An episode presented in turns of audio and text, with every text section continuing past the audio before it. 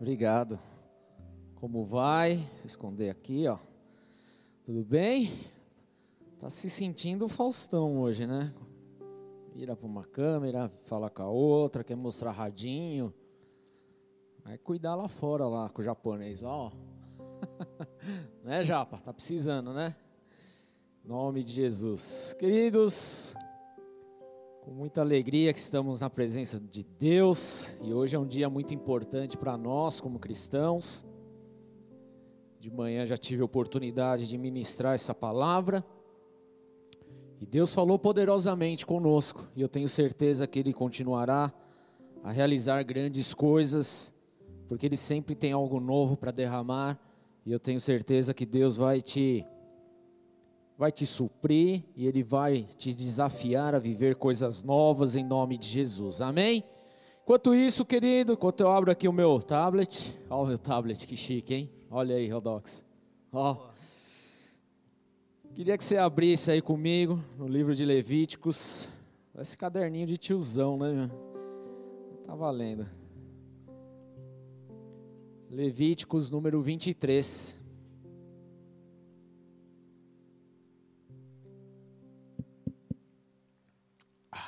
Top, hein? Glória a Deus, isso dá um up na pregação, sabia?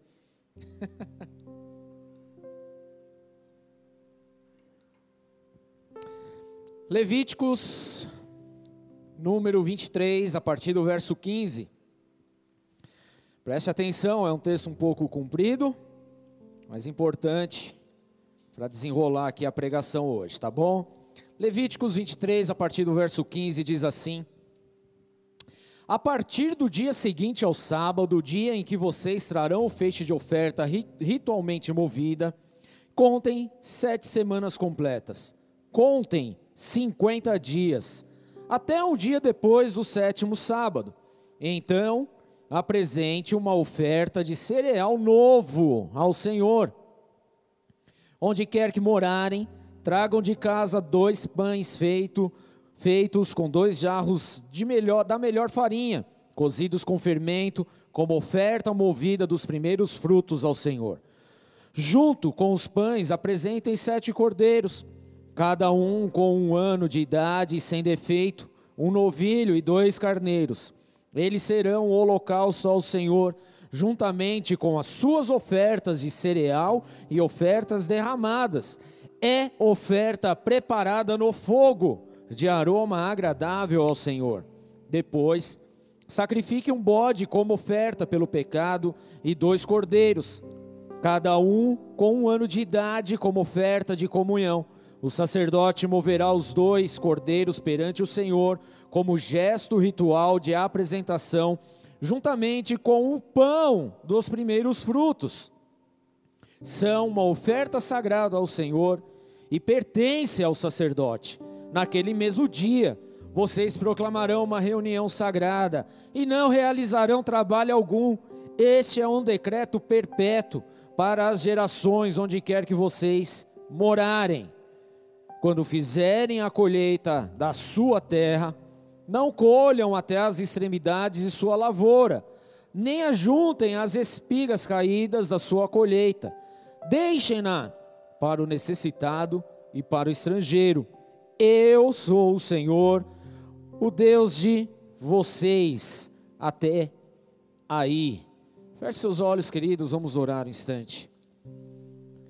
Pai, em nome de Jesus, nós clamamos por tua presença, invocamos o teu santo nome. Agradecemos por tudo aquilo que o Senhor já fez nessa noite, nesse tempo de adoração ao teu santo nome. Tenho convicção no meu coração, meu Deus, que muitas pessoas já foram quebrantadas e tocadas e entregaram sim uma adoração genuína ao teu altar, tiveram experiências reais e sobrenaturais contigo. Assim, meu Deus, eu oro e clamo, meu Deus, também, para que no momento dessa palavra, meu Pai, possamos ser impactados por Sua glória, movidos pelo Teu Espírito. Sim, meu Deus, assim eu peço diante de Ti e clamo hoje, meu Deus que essa seja uma noite, Senhor meu Deus, de grande impacto. Que esse seja um culto, Senhor meu Deus, de avivamento. Um culto, Senhor meu Deus, onde as nossas bases sejam estremecidas. Ah, meu Deus, em nome de Cristo Jesus. Por isso que toda e qualquer forma de impedimento, Senhor, seja agora arrancado em nome de Jesus dos nossos corações. Toda e qualquer forma de dureza de corações seja agora despedaçados pela tua unção. Assim eu peço diante do teu altar e eu oro, meu Deus, consagrando e colocando esse momento diante de ti e clamando para que o Senhor se mova, para que a tua glória venha, para que o teu poder venha, para que a tua unção venha, para que assim sejamos tocados, Senhor, e ministrados por ti, meu Pai, em nome de Jesus, que o teu Espírito nos possua, que a tua glória nos toque e que essa seja uma noite de grande transformação, uma noite de grande colheita, uma noite que, Senhor, meu Deus, que venha fazer um divisor de águas em nossas vidas, meu Pai. Assim nós oramos diante do teu altar e consagramos a Ti e pedimos, Espírito Santo de Deus, vem com glória, vem com fogo, vem com unção, batiza-nos hoje, Senhor, em nome de Jesus Cristo, que o Teu óleo, meu Deus, escorra sobre as nossas vidas e assim, meu Pai, possamos viver o cumprimento do Teu propósito. Essa é minha oração diante do Teu altar, e assim, meu Deus, eu declaro a nossa dependência em Ti em nome do Senhor Jesus. Amém. Glória a Deus. Dê uma salva de palmas a Jesus Cristo, queridos. Amém. Você já olhou para a pessoa do teu lado hoje aí dentro da tua casa? Já olhou? Deu um sorriso? Você está brigado com ele? Conta aí para gente, vai. Se está brigado, essa é a hora de desbrigar, tá bom? Porque Deus quer operar coisas poderosas em sua vida, querido. O nosso Senhor, Ele é muito bom, muito poderoso. Ele é de um amor, querido, que faz toda a diferença em nossas vidas. Hoje é um dia importante para nós como cristãos. Hoje é conhecido como domingo de Pentecostes. E mas o que seria esse Pentecostes? Né? Na verdade, querido, o dia de Pentecostes não é hoje, hoje, hoje. Na verdade, ele aconteceu de sexta para quinta, de sexta para sábado, melhor dizendo, de acordo com o calendário judeu. Então é importante nós entendermos alguns aspectos sobre esse Pentecostes, porque nós temos uma visão muito limitada daquilo que é. O que você precisa entender, querido, nós estamos aqui no livro de Levíticos, conhecido como livro da lei. E só de falar o nome Levíticos tem gente que se arrepia. E não se arrepia por conta da unção, se arrepia porque acha um livro tremendamente chato, cheio de leis, informações e não sei o que e tal, tal, tal. Na verdade, queridos, isso só demonstra o quanto o nosso coração ainda precisa ser quebrantado na presença de Deus. Porque tudo que está na palavra, tudo que o Senhor escreveu, de Gênesis a Apocalipse, tem um sentido, tem um cumprimento, tem um propósito, ele serve para as nossas vidas. Apesar de ser numa época tão longe, numa época da lei mosaica, uma época de, de, de situações adversas, querido, mas ele tem grande contexto espiritual. Na verdade, querido, ele tem muito cumprimento profético. Tudo no Antigo Testamento nada mais é do que a sombra do Novo Testamento. O que acontecia de uma forma prática, material ali no Antigo Testamento, no mundo espiritual hoje, no, no Novo Testamento, acontece em nossas vidas.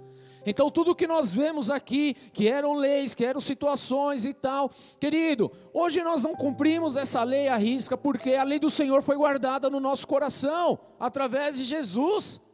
Então nós sabemos que não podemos matar, nós sabemos que não podemos mentir. Você já sabe a respeito disso. Nós sabemos que devemos honrar pai e mãe, e você não assinou nenhum tratado falando eu cumpro os dez mandamentos.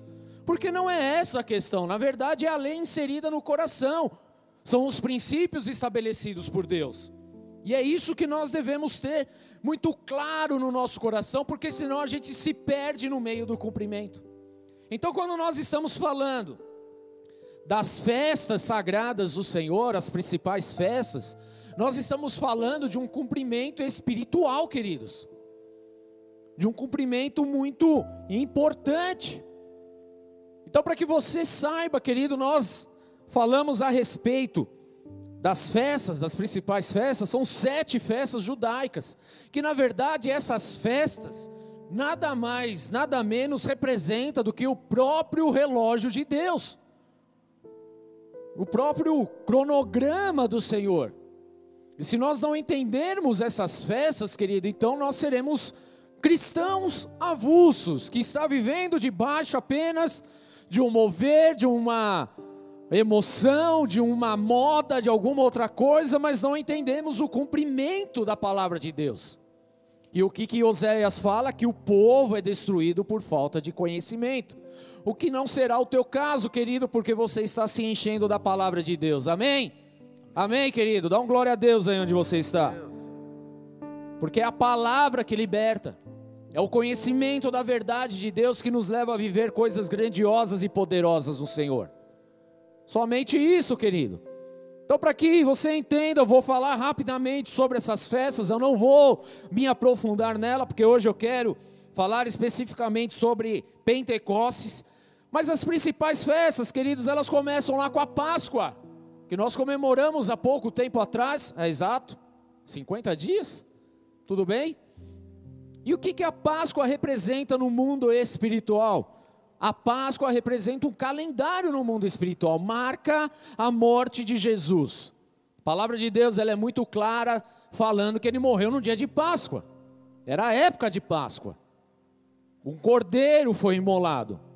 A Páscoa nada mais é do que a transição do povo judeu para uma terra a qual manava leite e mel, a saída do povo da escravidão do Egito, sendo liberto para viver os planos de Deus. E em Jesus nós somos libertos, querido, do pecado para ter uma vida de santidade no Senhor rumo aos céus. É em Jesus. Então a Páscoa representa isso. A segunda festa que nós vemos, depois você pode ler no Levíticos 23 inteiro, você vai ver todas essas festas aí sendo anunciadas. Mas a segunda festa fala a respeito dos pães ázimos, ou pães sem fermentos. Onde cumpriu isso no calendário de Deus, querido? Cumpriu no tempo a qual Jesus foi sepultado, os três dias a qual ele ficou na tumba. Por que sem fermento? Porque nele não havia pecado, nele não havia contaminação, nele não havia nada de errado. Então representa esse tempo. E aí logo na sequência você percebe que essas são festas que acontecem uma atrás da outra. Vem a festa das primícias.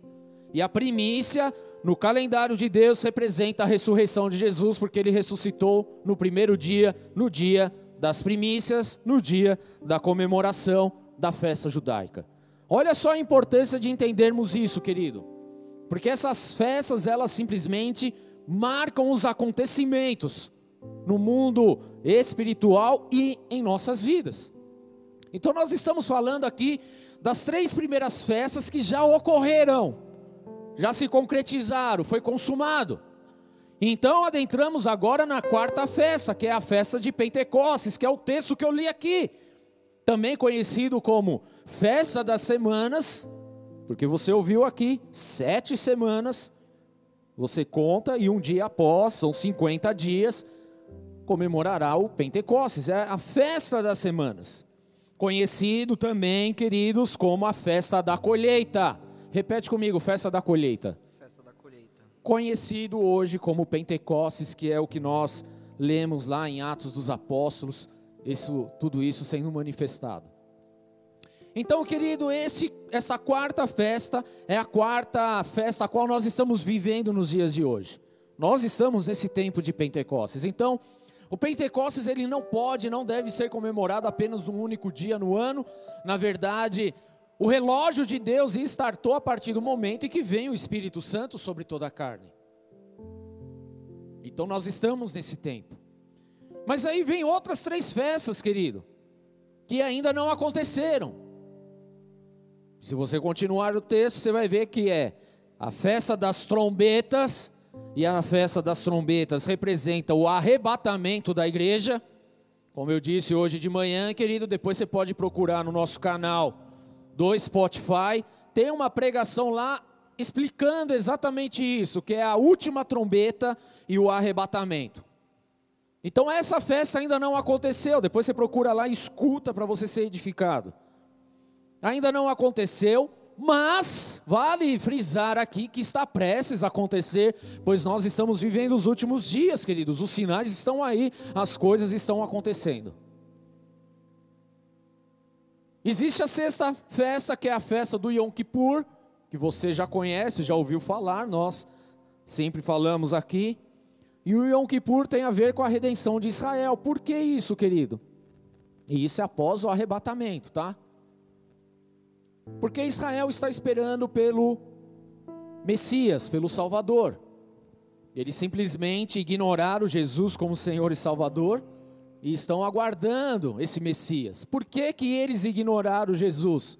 Eles creem que Jesus é um mero profeta e não Salvador, porque eles estavam esperando, assim como Davi, assim como Samuel e tantos outros reis, que o Messias viesse em glória, mas em glória humana e não celestial. Então eles esperavam alguém num castelo muito rico, muito poderoso, que comandasse uma nação. Mas Jesus veio numa manjedoura, andou com os humildes, com os pobres, com os esquecidos, com os doentes. Levou salvação, cura, libertação a esse povo, cumprindo exatamente Isaías 61. Então eles estão nessa espera, que na verdade, querido, eles vão entender isso depois, mas o que eles estão aguardando agora não é o Messias real, na verdade é o anticristo que vai se manifestar. E eles serão enganados por um período de tempo, mas haverá aí uma redenção. Eles vão entender, pô, esse não é o Messias, nós fomos enganados, nós simplesmente contamos as coisas erradas. Messias era Jesus, é a redenção de Israel. Vai acontecer isso, mas isso é lá na época da grande tribulação. Também não vou adentrar nesse aspecto hoje. E a última festa que diz respeito à festa de Sucote, ou conhecido também como a festa das cabanas, também chamada da festa do fim da colheita, fim da colheita. Grave isso, querido. Quando que essa festa vai acontecer? Depois que Jesus então arrebatar a igreja, depois que acontecer a redenção de Israel, quando estabelecer, acabar o tempo ali da grande tribulação, então Jesus virá em glória, aniquilará Satanás, a besta, o anticristo, com um sopro da sua boca, e aí ele vai passar a reinar nesse mundo por mil anos, é o milênio, querido, é nesse tempo o sucote. Então nós estamos vendo aqui que três festas aconteceram por completo, a quarta festa é a que nós estamos vivendo e ainda há três festas para serem vividas. Ou seja, igreja, nós precisamos entender os tempos, precisamos entender as, os fatos.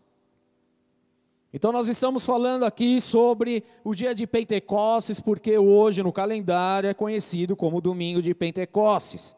Domingo de Pentecostes nada mais é do que a comemoração dessa festa da colheita, dos primeiros frutos.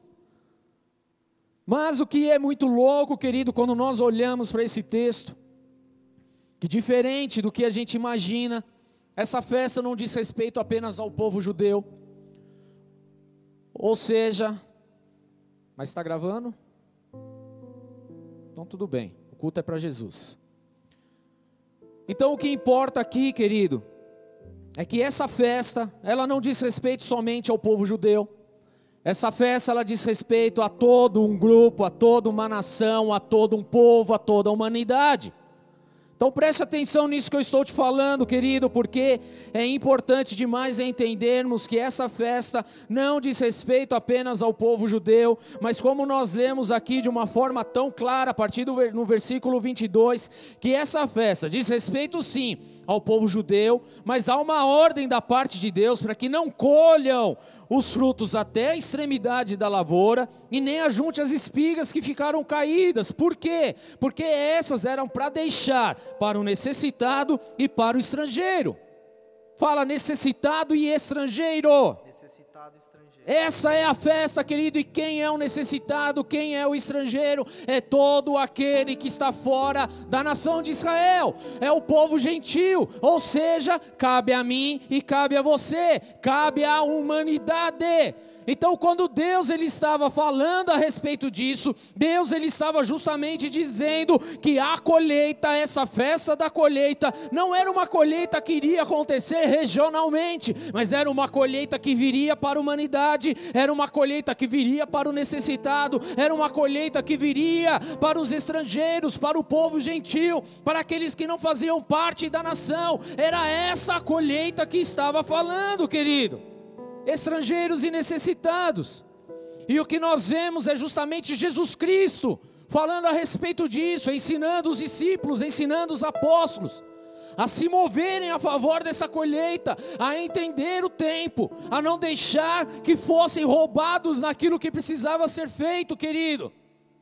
Porque através de Jesus se daria início a esse tempo de Pentecostes, esse tempo de colheita, esse tempo de de salvação, de resgate.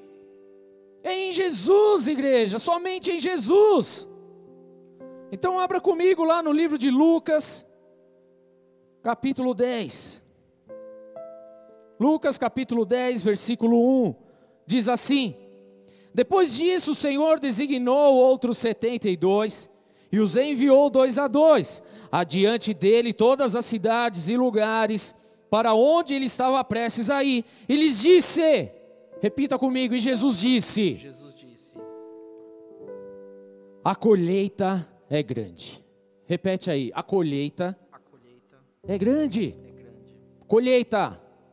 Lembra-se da Levíticos 23, festa das colheitas. E Jesus está tocando no assunto de colheita aqui também. Colheita, querido. Ou seja, a colheita é grande, mas os trabalhadores são poucos. Portanto, peçam ao Senhor da colheita que mande trabalhadores para a sua colheita. Ou seja, querido, há uma enorme colheita para acontecer, há coisas poderosas para serem vividas, mas a verdade é que existem poucos trabalhadores.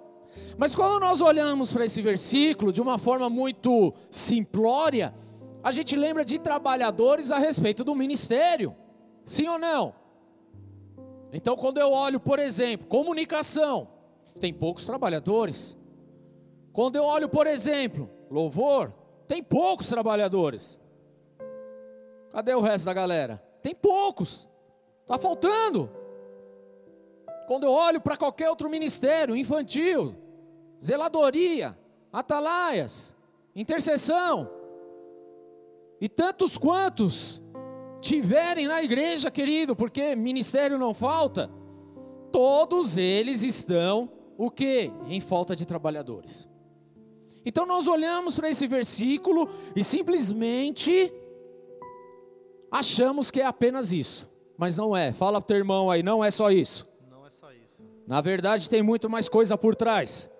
Porque a falta de trabalhadores, igreja, diz respeito apenas aqui para a grande colheita. Fala colheita. Para colher é necessário trabalhadores. Repete comigo, para a colheita, é necessário, trabalhadores. É necessário trabalhadores para a colheita, igreja. Grande é a colheita, e nós devemos pedir ao Senhor da colheita que envie mais trabalhadores para essa colheita. É isso que Jesus estava ensinando esse povo. E a colheita, querido, ele não está falando simplesmente de você ter ali um fecho de trigo, um cereal, não, querido, quando Jesus ele se refere à colheita, ele está falando de vidas.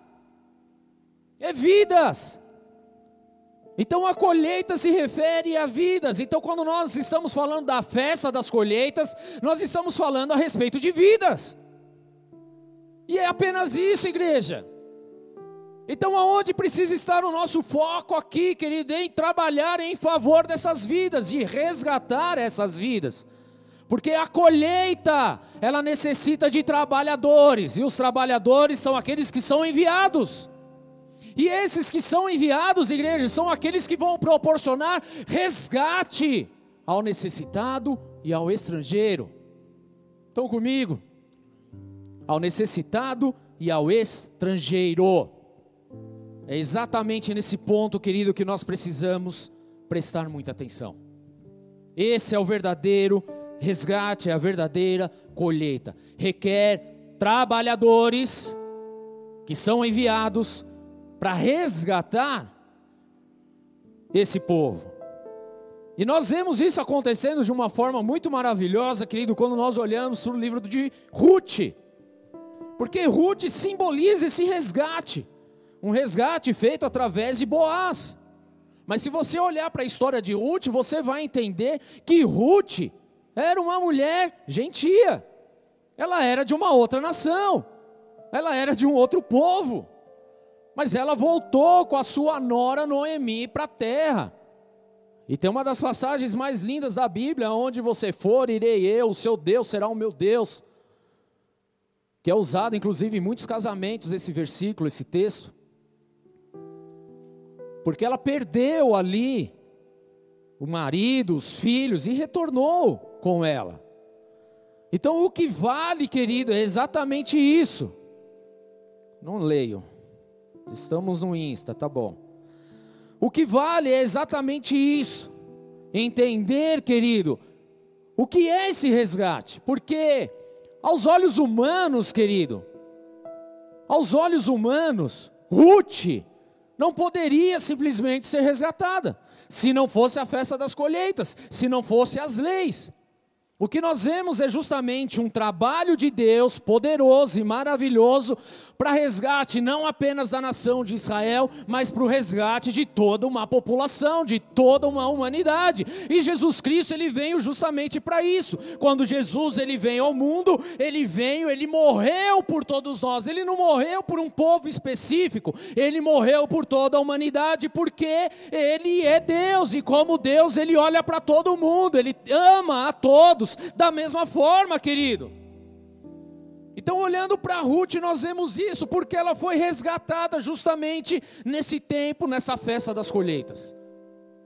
É esse o relógio de Deus. É exatamente isso, querido.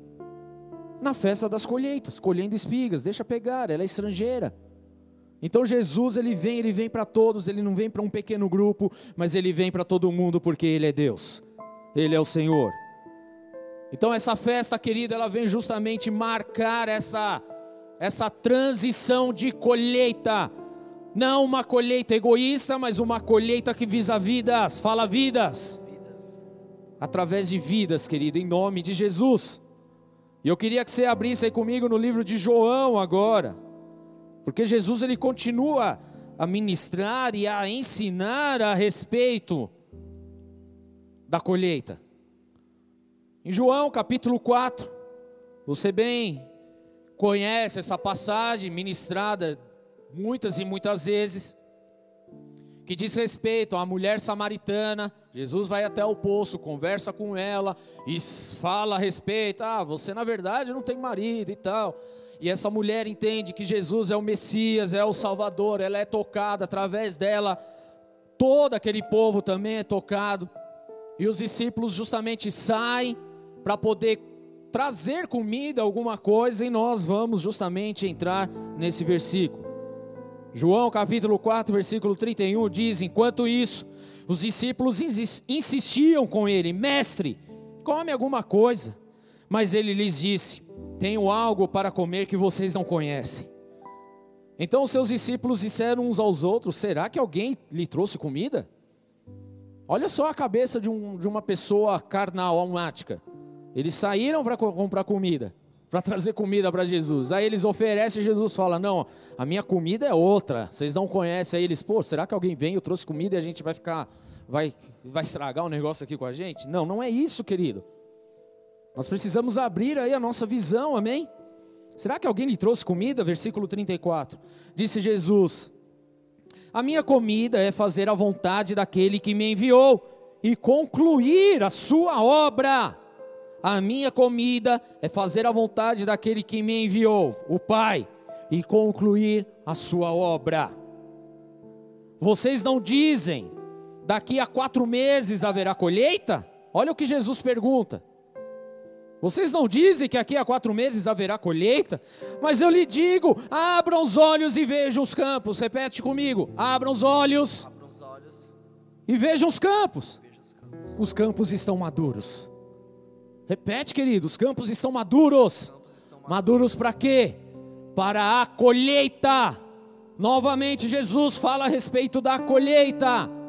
Uma colheita que não era para um pequeno grupo, mas era uma colheita que diz respeito não só àquele grupo judeu, mas era uma colheita que visava toda a humanidade, pois era aos necessitados e era aos estrangeiros. E se era aos estrangeiros, diz respeito a toda a humanidade.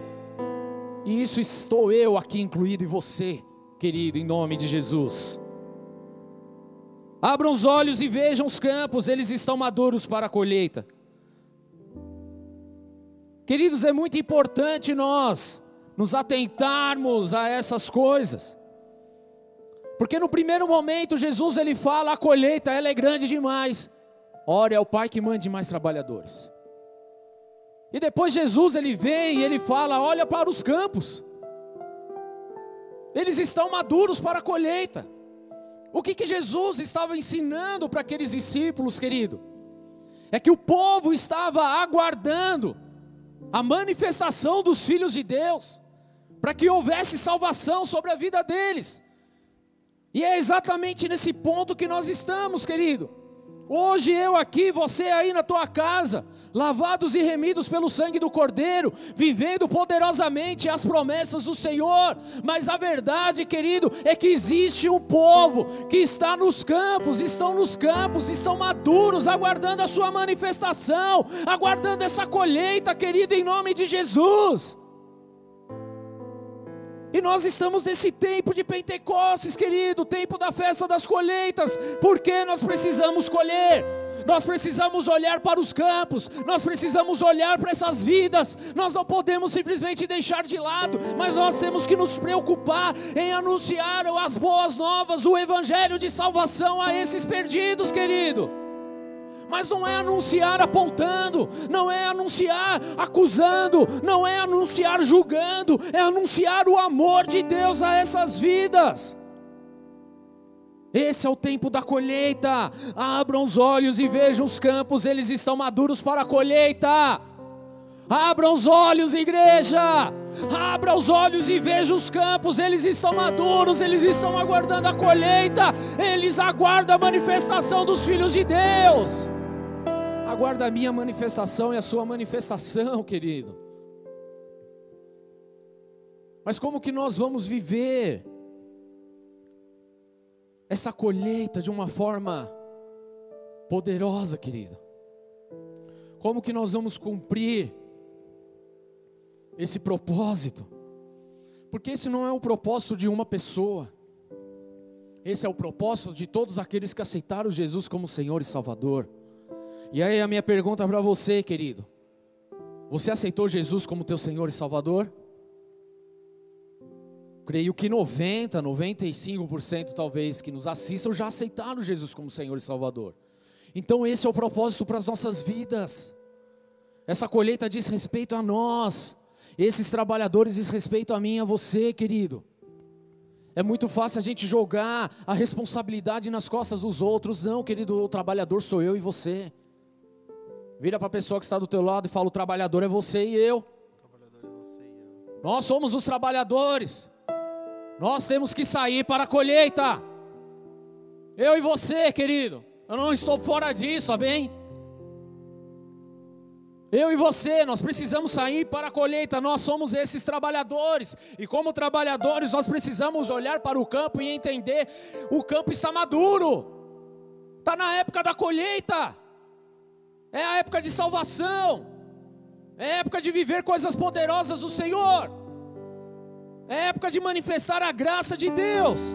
Mas como que nós vamos viver tudo isso, querido? Talvez essa seja uma das perguntas que mais batem na nossa cabeça. Como é que eu vou fazer essa colheita? Como é que eu vou viver essa verdade? Como é que eu vou poder viver isso que Jesus está falando, querido? É muito simples. A única forma de nós vivermos essa colheita, de vivermos realmente esse propósito como trabalhadores, de sair ao campo e fazer essa colheita, é através do poder do Espírito Santo de Deus. Deus.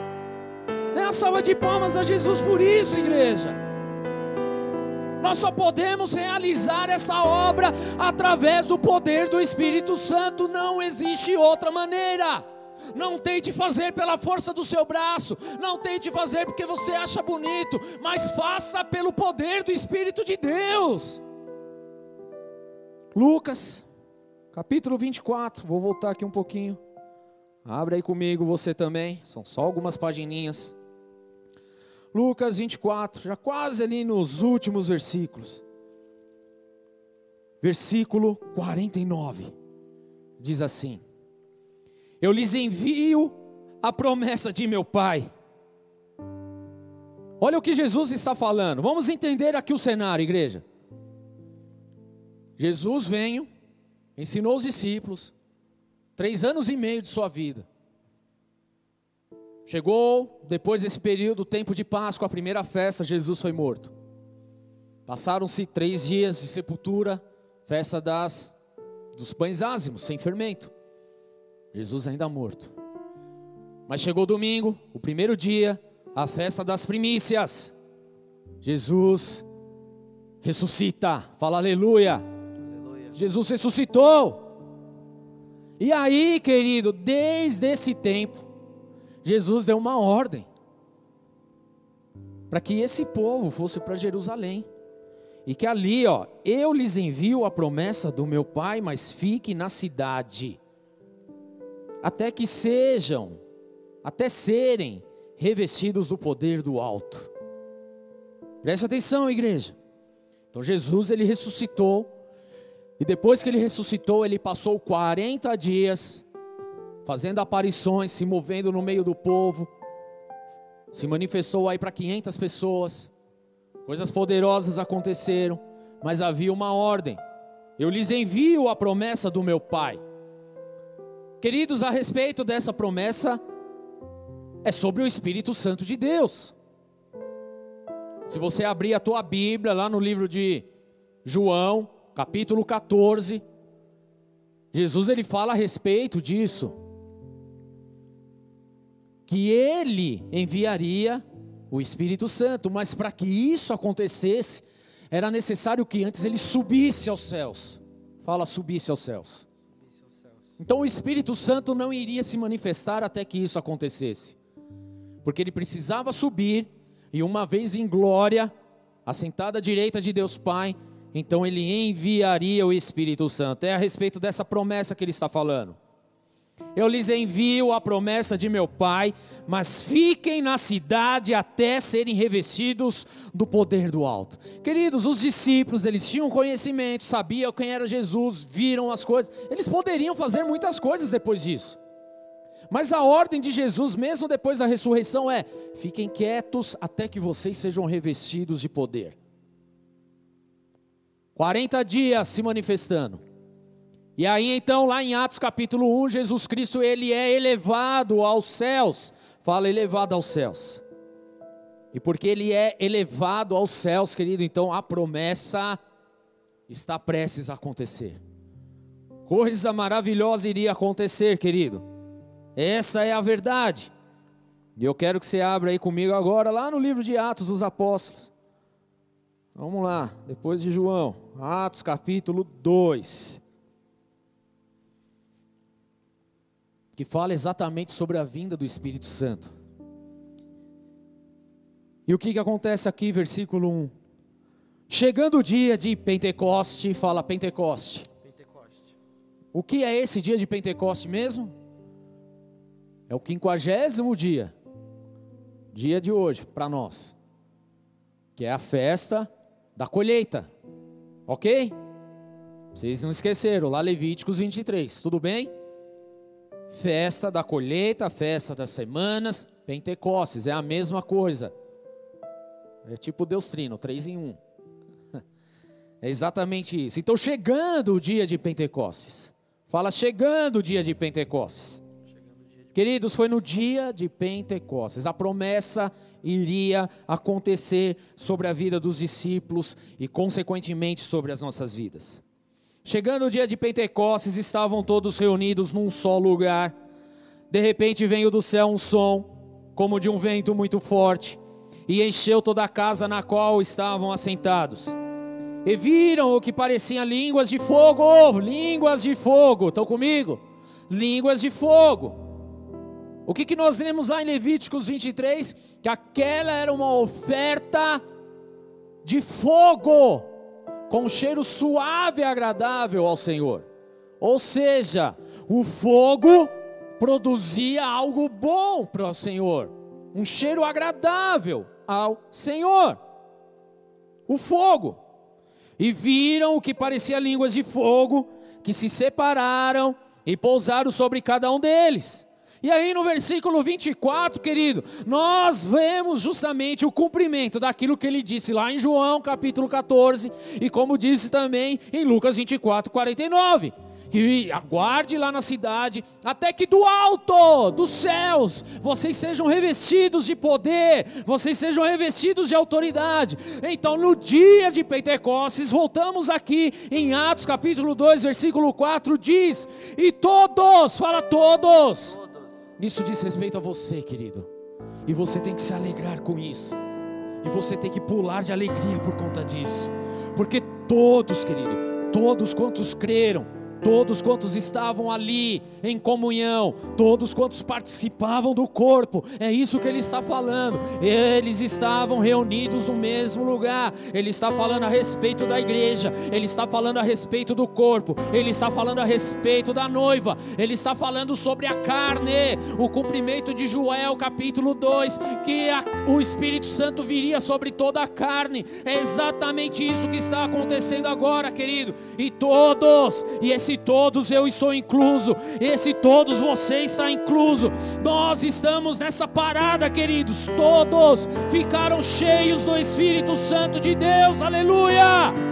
Todos ficaram cheios do Espírito Santo de Deus. E eu posso declarar sobre sua vida agora que você é cheio do Espírito Santo de Deus, porque essa promessa ela aconteceu no dia de Pentecostes, porque Jesus subiu aos céus e ele liberou do Espírito Santo sobre as nossas vidas, querido. E esse Espírito Santo, ele se manifestaria, ele se manifesta e continuará se manifestando todos os dias de nossas vidas porque Jesus disse: Eu vou para o meu Pai, mas eu deixo com vocês o Paráclito, o Espírito Santo de Deus, e vocês serão as minhas testemunhas. Ele se manifestará em você, e todos os dias de sua vida vocês não estarão sozinhos. Ele está comigo, Ele está com você, porque nós somos cheios do Espírito Santo de Deus. Aleluia! Ao Espírito Santo de Deus. E todos, todos ficaram cheios do Espírito Santo. E começaram a falar noutras línguas conforme o Espírito os capacitava. E havia em Jerusalém judeus, gregos e tantos e tantos, tantos, quarenta e poucas nações lá. Sei lá quantas nações, nunca parei para contar. Chutei um valor. E falava conforme a língua deles. E querido, é exatamente nesse tempo de Pentecostes foi exatamente nesse dia, em Atos capítulo 2, versículo 1, no dia de Pentecostes, quando eles estavam reunidos no mesmo lugar e foram cheios do Espírito Santo. Nesse tempo, querido, startou a quarta festa profética sobre as nossas vidas que diz respeito ao tempo da colheita. E é o tempo que nós estamos vivendo hoje. É o tempo que nós estamos inseridos hoje. Queridos, quando, quanto vai demorar essa festa, querido? Posso te falar uma coisa, querido? Nós sabemos o dia que ela começou e nós também podemos falar o dia que ela vai acabar. Pastor, como que você pode refalar isso, querido? Lembra que eu falei da quinta festa, que é o, a, a, a, trombeta que anuncia o arrebatamento da igreja. Então, o dia que a igreja for arrebatada, essa festa se cessa. Ou seja, querido, desde o tempo dos apóstolos, Atos capítulo 2, até os dias de hoje, e até que Jesus venha arrebatar a igreja, nós estamos vivendo o Pentecostes, nós estamos vivendo o tempo da colheita, nós estamos vivendo o tempo dessa festa da colheita, e o que isso significa, o que isso representa, que nós somos os trabalhadores do Senhor, rogue ao Pai para que envie mais trabalhadores, nós somos esses trabalhadores, e nós precisamos sair nós precisamos ir aos campos, os campos que estão maduros, os campos que estão aguardando a manifestação dos filhos de Deus. É nesse campo, querido, que nós precisamos ser inseridos para resgatar, para levar salvação, para saquear o inferno e poder povoar os céus, querido. É essa unção que está sobre as nossas vidas, essa promessa, ela não ficou parada na igreja primitiva, essa promessa não foi só para aquele tempo, querido, essa promessa é até que a última última trombeta soe, é até que aconteça o arrebatamento. Então você faz parte disso, você é cheio do Espírito Santo para cumprir um propósito que é colheita, que é colheita, que é resgatar vidas, que é saquear o inferno. É esta unção que está sobre a sua vida. Dê a salva de palmas a Jesus, querido.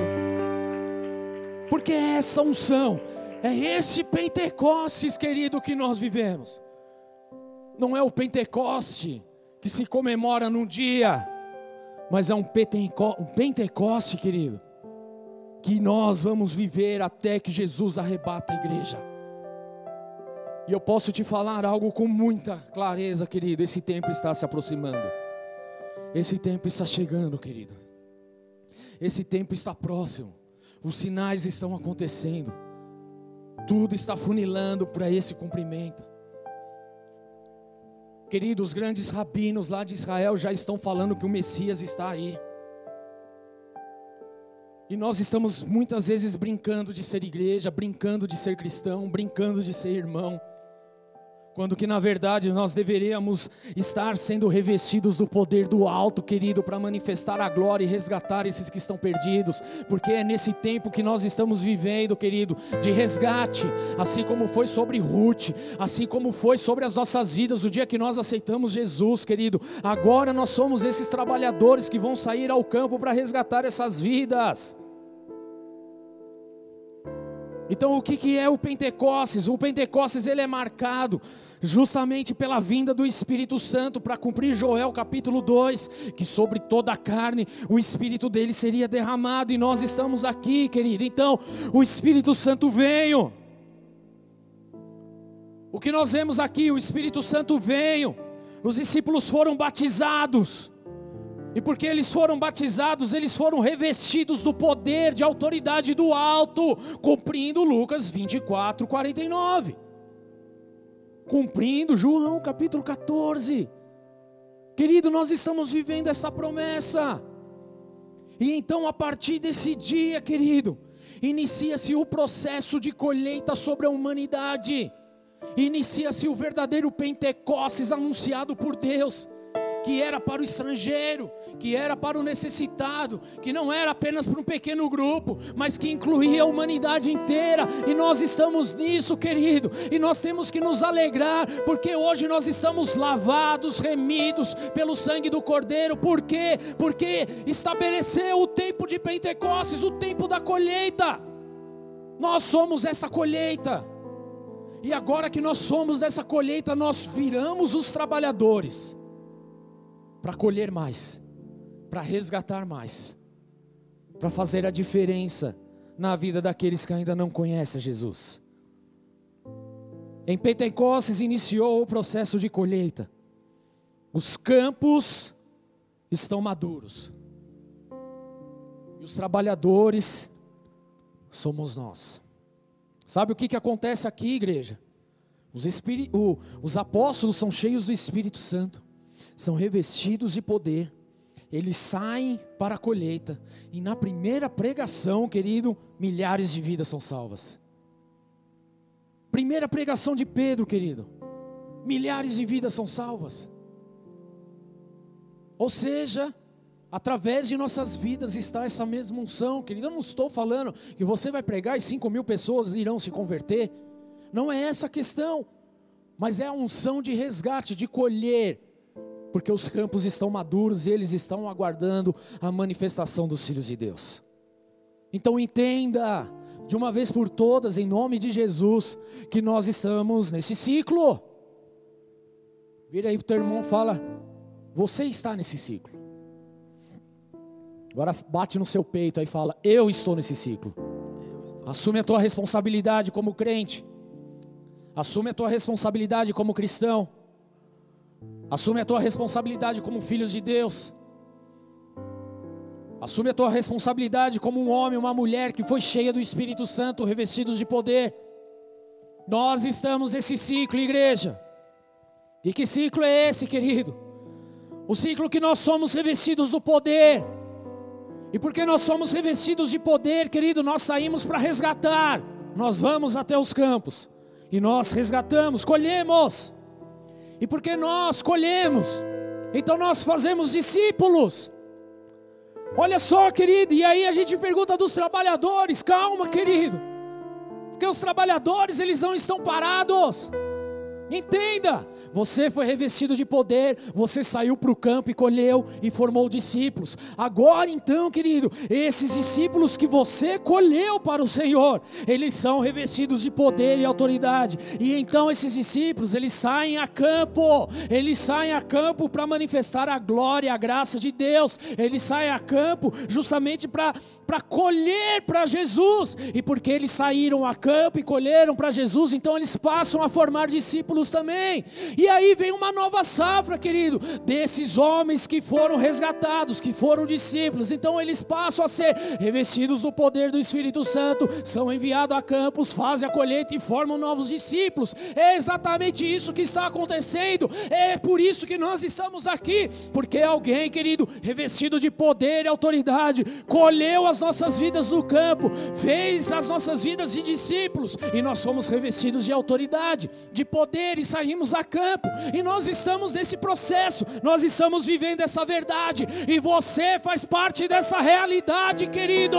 Eu sei que Satanás ele tem buzinado na tua orelha, mentindo para você, falando que você não é ninguém, que sobre você não há o poder do Espírito Santo, que você não tem a unção de Deus. Eu sei que Satanás ele está azucrinando a tua tua vida, para te tirar do centro, para te tirar da verdade, para te tirar do campo, porque Ele sabe que se Ele te tirar do campo, são vidas que não serão alcançadas, que não serão discipuladas e que não serão revestidas de poder para alcançar mais vidas. Então, em nome de Jesus, eu venho como profeta da parte de Deus agora, declarar sobre a sua vida a libertação em nome de Jesus, para viver o cumprimento dos propósitos do Senhor, para viver verdadeiramente o Pentecostes que toda mentira caia, que toda acusação caia, que todo levante caia agora e que você seja revestido do poder dos céus para sair, ir ao campo e resgatar, colher, porque é esse o propósito de nossas vidas, querido. Não é simplesmente olhando para o nosso umbigo, não é simplesmente para ter uma casa melhor, ainda que tudo isso é tudo muito bom, querido, mas o seu propósito hoje é ser revestido de Deus, é ser cheio do Espírito Santo é de manifestar os dons do Senhor para a edificação da igreja, é de manifestar o poder de Deus para colher os necessitados e os perdidos, os necessitados e os estrangeiros, querido. É essa unção que está sobre a sua vida. E nós não aceitamos essa mentira que o inimigo tem colocado. Porque tem muitas pessoas, e você está me escutando, que já jogaram a toalha, que já entregaram os pontos, que já abandonaram a fé, porque não creu. Mas o Senhor, Ele está te chamando para um tempo de restauração, para te equipar, te preparar, para te ministrar, para derramar a unção poderosa sobre a sua vida, te revestindo de poder para cumprir o propósito. Qual é o teu propósito, querido? Ah, meu propósito é casar, glória a Deus, querido, casar é bom. Qual é o seu propósito? É ser promovido no trabalho, glória a Deus, isso é muito bom. Qual é o seu propósito? É fazer uma viagem pelo mundo, a volta ao mundo em 80 dias, glória a Deus, querido, tudo isso é muito bom. Desde que esse seja o propósito menor. Porque o propósito maior, querido, tem que ser o cumprimento da vontade de Deus. Tem que ser o cumprimento da vontade de Deus. Esse é o propósito que tem que estar sobre as nossas vidas. A minha comida é fazer a vontade daquele que me enviou, daquele que me enviou e concluir a sua obra. O que é concluir essa obra? É resgatar o maior número de pessoas no menor tempo possível, querido. É exatamente essa verdade que precisa estar sobre a nossa vida. Se o seu propósito, querido, é simplesmente fazer uma viagem que, em nome de Jesus, a tua visão mude, porque a viagem é boa, mas desde que você cumpra o propósito de Deus nessa viagem. Ah, a minha vontade é casar, ter vários filhos, e o Senhor tem muitos filhos, muitos filhos Ele tem. Já dizia o Padre Marcelo. Tudo bem, querido, muito legal. É trabalho. Mas desde que, acima desse propósito, esteja o, o propósito de salvar vidas.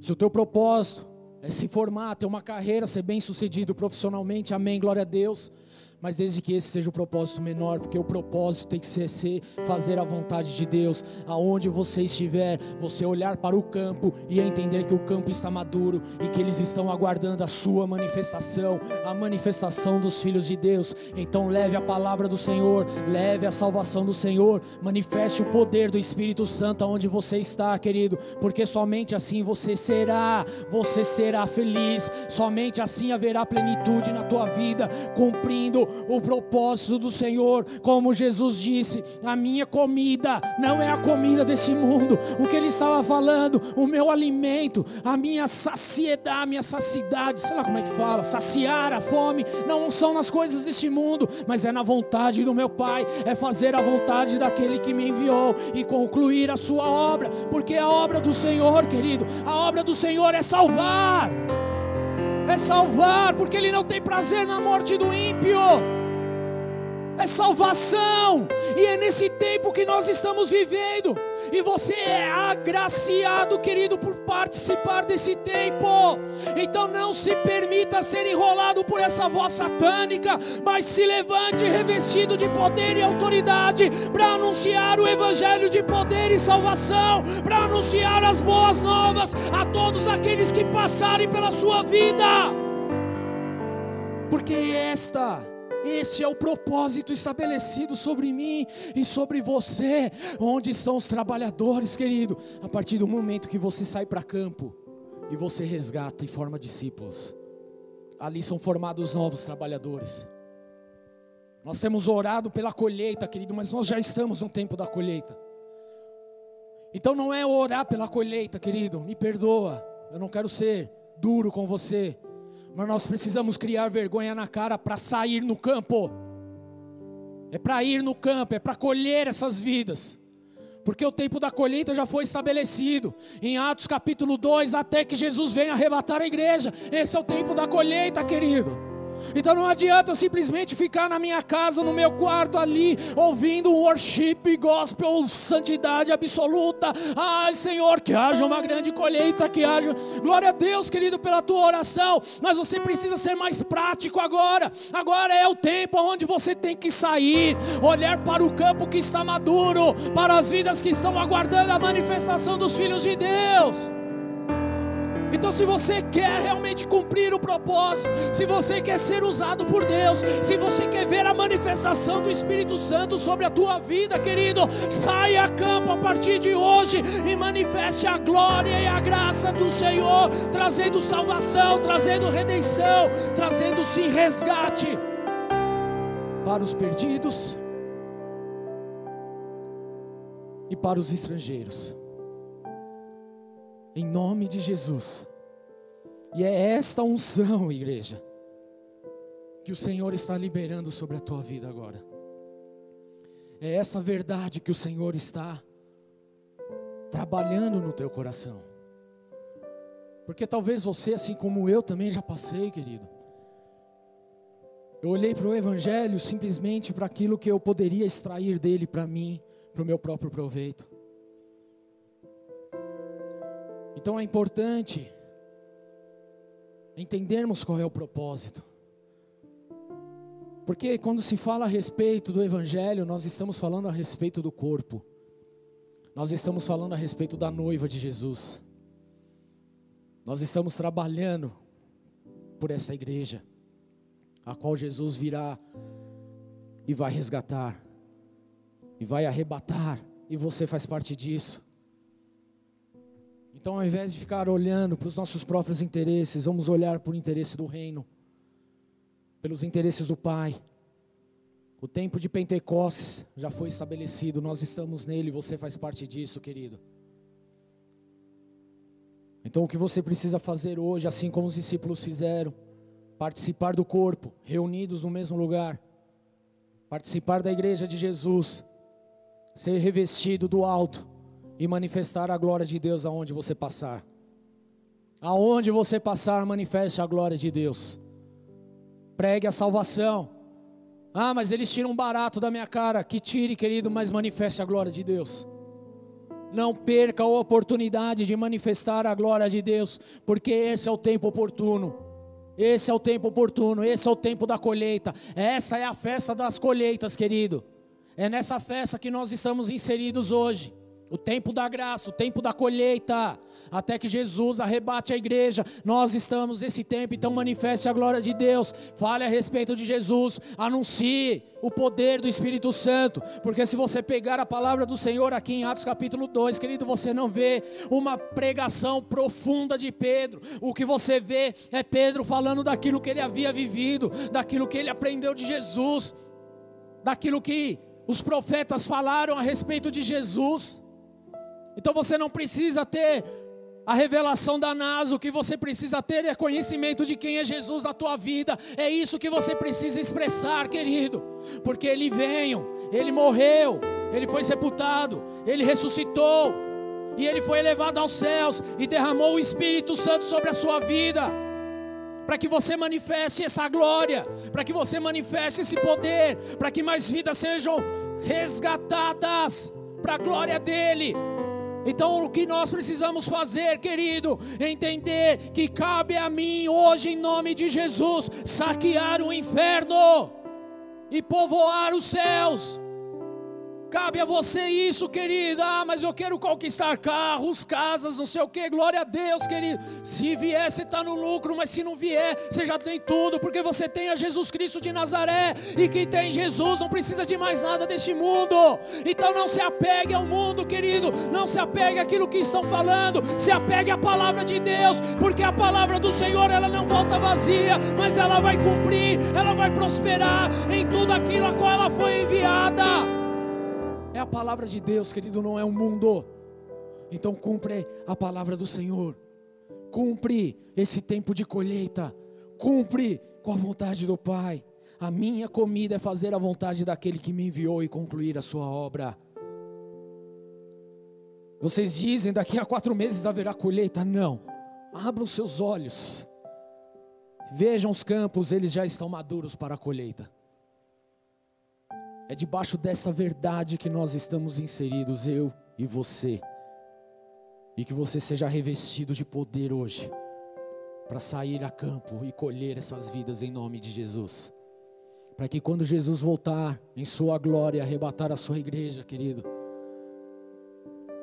que você possa apresentar uma colheita poderosa para Ele. Em nome de Jesus.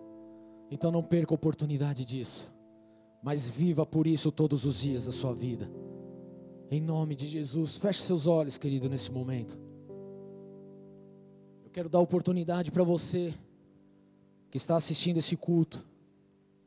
Oportunidade para que você entregue a tua vida a Jesus. Sabe por quê, querido? Porque nós precisamos cumprir com a palavra de Deus. E você chegou aqui, ouviu essa palavra e entendeu. Eu fazia parte desse campo e estou sendo colhido hoje. Glória a Deus.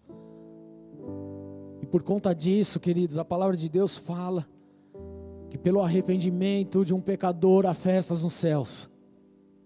Há festas nos céus, querido. E está tendo uma grande festa agora por tua causa, porque você, você é amado por Deus. Tudo que Jesus passou, querido, tudo que nós estamos vendo aqui foi por sua causa. Foi por minha causa. Foi por nós. Você faz parte disso. E o Senhor escreveu esse dia para que a sua vida fosse colhida nesse campo e apresentada a Ele. E como é que nós fazemos isso, querido? Exatamente como a palavra fala. Que nós precisamos crer com o coração e você crê em Jesus Cristo. Sim ou não? Sim ou não? Mas não basta crer, o que nós precisamos fazer é confessar com a nossa boca. Declarar no mundo espiritual quem é o nosso Senhor, quem é o nosso Salvador. Isso está lá no livro de Romanos, querido. Então entenda que a colheita está iniciando hoje na tua vida aí. E amanhã, querido, você será revestido do poder e vai trazer mais vidas. E essas vidas trarão outras vidas. E assim os trabalhadores são formados. A nossa oração é para que haja mais trabalhadores. Obviamente, querido, só vai haver mais trabalhadores se nós sairmos da nossa zona de conforto e formos até os campos que estão maduros aguardando a manifestação dos filhos de Deus. Colher essas vidas, preparar essas vidas, capacitar essas vidas em Jesus, para que elas sejam cheias do Espírito Santo. E você faz parte disso hoje. Então feche seus olhos aí onde você está. Põe a mão no teu coração. E se esse é o seu caso, faz essa oração assim comigo. Repete comigo, por favor. Senhor Jesus, Senhor Jesus, nessa noite, nessa noite eu entrego a minha vida a eu Ti. entrego a minha vida Eu declaro com a minha boca declaro com a minha boca que Tu és o meu Salvador. que tu és o meu Salvador. Eu creio na Tua morte, eu creio na, na tua, Tua morte, ressurreição na tua ressurreição. e creio que o Senhor foi elevado aos E céus creio que o Senhor foi elevado aos céus. e assim derramou o Espírito Santo. e assim derramou o Espírito Santo. Por isso eu declaro Por isso eu que a declaro minha vida é Tua que a minha vida é e tua que eu quero viver e que eu quero o viver cumprimento desse o propósito. cumprimento desse propósito. Em nome de Em Jesus. nome de Jesus. Amém. Senhor, eu oro por essas vidas, eu apresento elas a Ti e declaro sobre elas a Tua unção. Que elas sejam agora, Senhor, cheias do Espírito Santo, cheias do Espírito Santo, para manifestar a Sua graça, porque os nomes delas já estão no livro da vida a partir de agora. E então inicia-se uma nova fase, uma fase de aprendizado, uma fase onde eles serão revestidos de poder, para poder levar essa mensagem linda e maravilhosa de Jesus, o Salvador. Assim como eles receberam, e por isso eu peço, meu Deus, manifesta a tua glória, que eles sejam tocados profundamente, em nome de Jesus, e que eles tenham experiências sobrenaturais contigo. Essa é minha oração diante do teu altar, e assim nós clamamos a ti, em nome de Jesus. Amém e amém. Dê uma salva de palmas a Jesus, querido.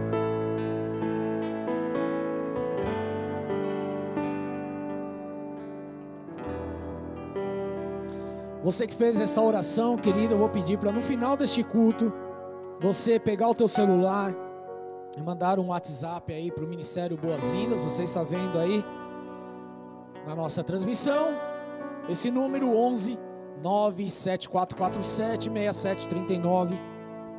Muito simples. Manda um WhatsApp, fala: "Oi, eu sou fulano de tal. Eu fiz a oração no último culto. E eu quero conhecer vocês. Nós queremos abraçar vocês, querido. Cuidar de vocês. Mandando uma mensagem, orando pela vida de vocês, cuidando de vocês, ministrando vocês. Chamando também para participar de uma célula, porque é na célula onde nós somos equipados, aperfeiçoados a cada dia. Em nome de Jesus. Então, após o culto, não deixe de mandar sua mensagem, coisa rápida. Dois segundos você faz isso. Em nome de Jesus. Amém? Queridos, feche seus olhos, vamos orar ao Senhor. Porque o Senhor, Ele quer manifestar a glória dEle. O Senhor, Ele veio para cumprir o propósito de salvar vidas. Salvar vidas. E nós precisamos viver por isso, entender esse propósito, em salvar vidas. Assim como aconteceu no dia de Pentecostes, onde os apóstolos foram cheios do Espírito Santo, querido. Houve fogo descendo sobre a vida deles, houve a glória do Senhor sendo manifestada. Assim Deus ele quer também manifestar sobre a tua vida. Deus ele quer manifestar sobre a sua vida, ele quer revestir a sua vida de poder, do poder que vem do alto. Não é um poder humano, não é um poder de persuasão, não é um poder de conhecimento humano, mas é o poder que vem do alto, o poder que vem dos céus, o poder que vem da glória do Senhor, o poder que vem do Espírito Santo de Deus. É com esse poder que Ele quer revestir a sua vida, querido. É com esse poder, é nesta promessa que Ele quer te encher. Então levante suas mãos ao céu nesse momento e comece a clamar, comece a chamar por Ele, comece a declarar: Senhor, reveste a minha vida com seu poder, reveste a minha vida com teu Espírito Santo, pois eu quero cumprir com o propósito, eu quero cumprir o propósito do Senhor. Vem Espírito Santo, vem Espírito Santo sobre a minha vida, vem tocando a minha vida, vem libertando, curando, vem Espírito Santo, mas me reveste para que eu possa fazer a diferença nessa geração, para que eu possa viver o cumprimento, o cumprimento do seu propósito nesse tempo de Pentecostes, nesse tempo de colheita, em nome de Jesus. Oh!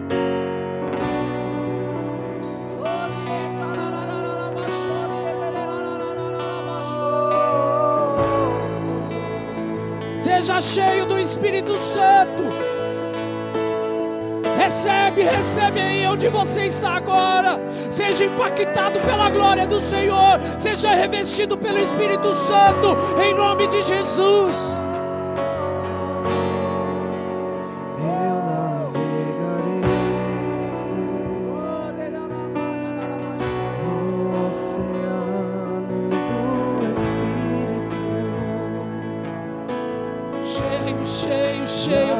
Eu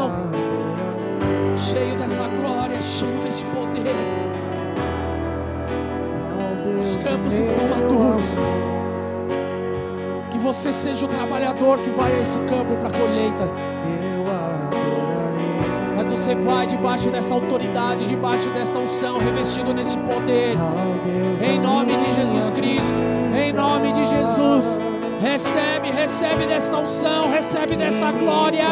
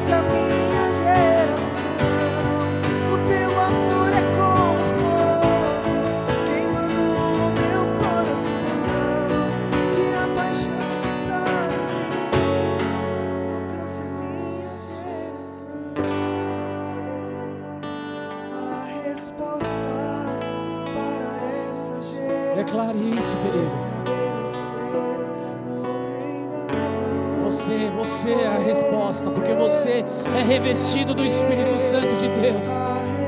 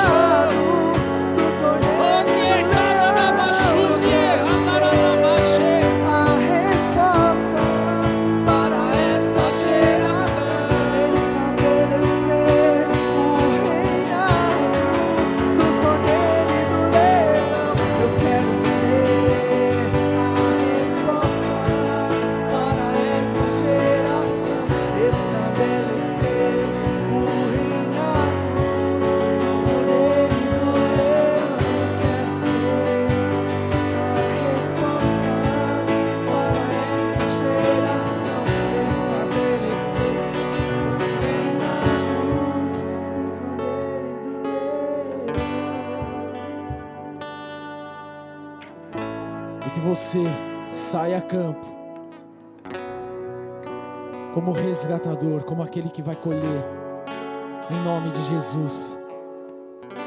Pois esse é o propósito estabelecido nesse tempo de colheita, sobre o Pentecostes, a qual nós estamos inseridos hoje, em nome de Jesus. Não se contente com nada menos do que isso, queridos, porque essa unção é sobre nossas vidas. O revestimento do poder do alto é sobre nós, querido, para manifestar a glória para a colheita desses que estão maduros no campo. Que essa chama queime, queime extraordinariamente em sua vida. Em nome de Jesus. Em nome de Jesus, dê uma salva de palmas a Ele, querido.